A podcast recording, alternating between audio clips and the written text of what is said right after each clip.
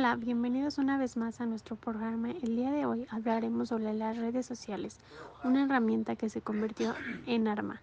El día de hoy nos acompañará nuestro invitado Oscar Muñoz, que nos hablará un poco más a fondo de este tema. Hola Oscar, ¿cómo estás? Hola, ¿qué tal? Como siempre es un gusto estar aquí con ustedes. Y pues este tema es uno de los más importantes porque así como las redes tienen su lado bueno, tienen el lado malo y se han convertido en un arma. Ok, sí, entiendo todo eso. ¿Y cómo es que surgieron las redes sociales? Las redes sociales como las conocemos fueron creadas en el año de 1995 con la inmersión de la Internet, que la idea de la red social ha emigrado hacia el mundo digital y empezó a tomar forma a través de un sitio llamado classmates.com.